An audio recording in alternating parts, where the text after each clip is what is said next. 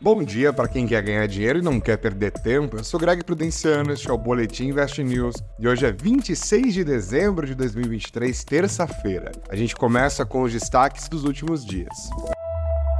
Finalmente chegamos à última semana de 2023. Estamos de olho no ano que vem, mas fechando os números deste ano que vai caminhando para se tornar bem positivo para os mercados e para a economia no geral. O ponto de partida para a bolsa nesta terça-feira é o otimismo legado pelo último pregão, na sexta passada, quando o Ibovespa renovou o recorde de fechamento em mais um dia de apetite do investidor estrangeiro por ações de empresas brasileiras e com investidores por aqui animados com a aprovação da agenda econômica. Já temos um orçamento votado e aprovado para o ano que vem. Vamos terminar 2023 com a reforma tributária aprovada e projetos como o da subvenção do ICMS e da tributação de apostas esportivas e de jogos de cassino online também aprovados.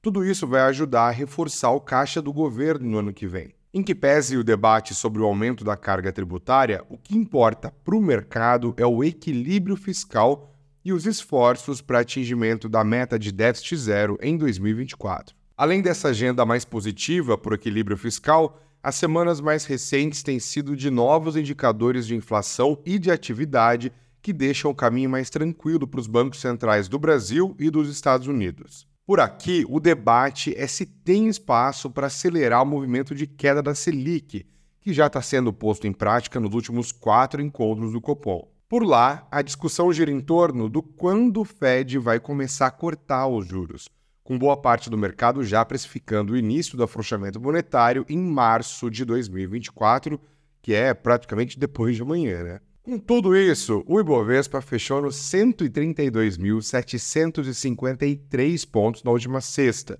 depois de uma alta de 0,43%. Durante o dia, chegou a superar a marca dos 133 mil pontos pela primeira vez na história. Na semana passada, o índice acumulou uma alta de 2% e já sobe 21% em 2023. Destaque também para o câmbio. O dólar caiu 0,5% na sexta-feira e 1,5% na semana passada. Fechou nos R$ 4,86.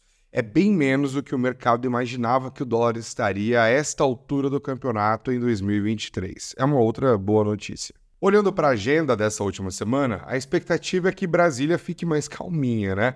Depois de dias agitados.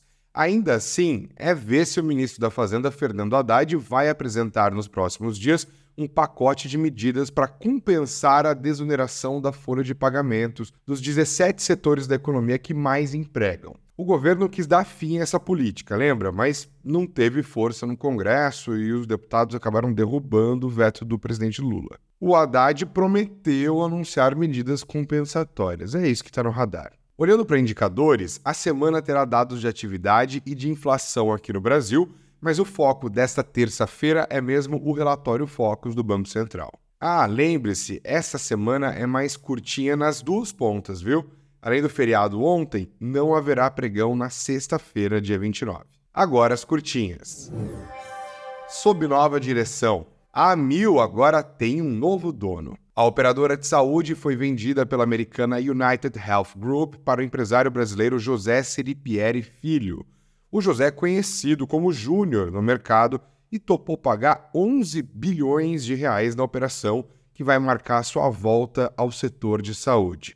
São 2 bilhões que de fato ele vai pagar à antiga dona e 9 bilhões em passivos, que agora serão responsabilidade do novo proprietário. O Júnior é fundador da Qualicorp e da Que Saúde, mas não estava atuando no mercado. Os desafios são enormes. Várias empresas do setor estão enfrentando dificuldades em repassar aos consumidores e aos planos de saúde o aumento dos custos.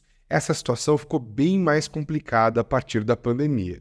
E a Mil, especificamente, é uma gigante com as suas dificuldades próprias. São mais de 5 milhões de usuários, 31 hospitais, 28 clínicas e um prejuízo operacional de 2,6 bilhões de reais entre janeiro e setembro. Boa sorte ao Júnior. Expansão. Vai um açaí aí?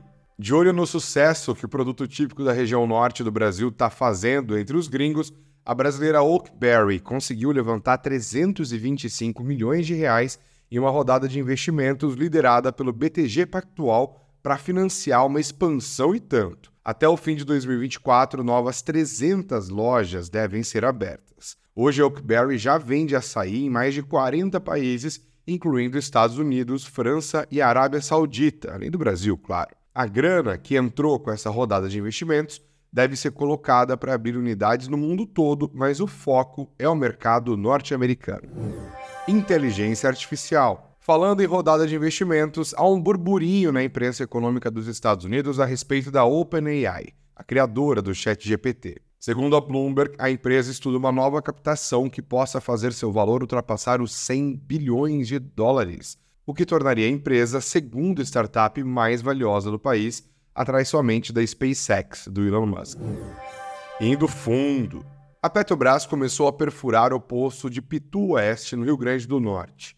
É parte dos esforços da estatal para pesquisar a quantidade e a qualidade de óleo e gás na região da margem equatorial. O plano estratégico da Petrobras prevê 3,1 bilhões de dólares em investimentos para a margem equatorial até 2028, dinheiro que será usado para perfurar 16 poços na região.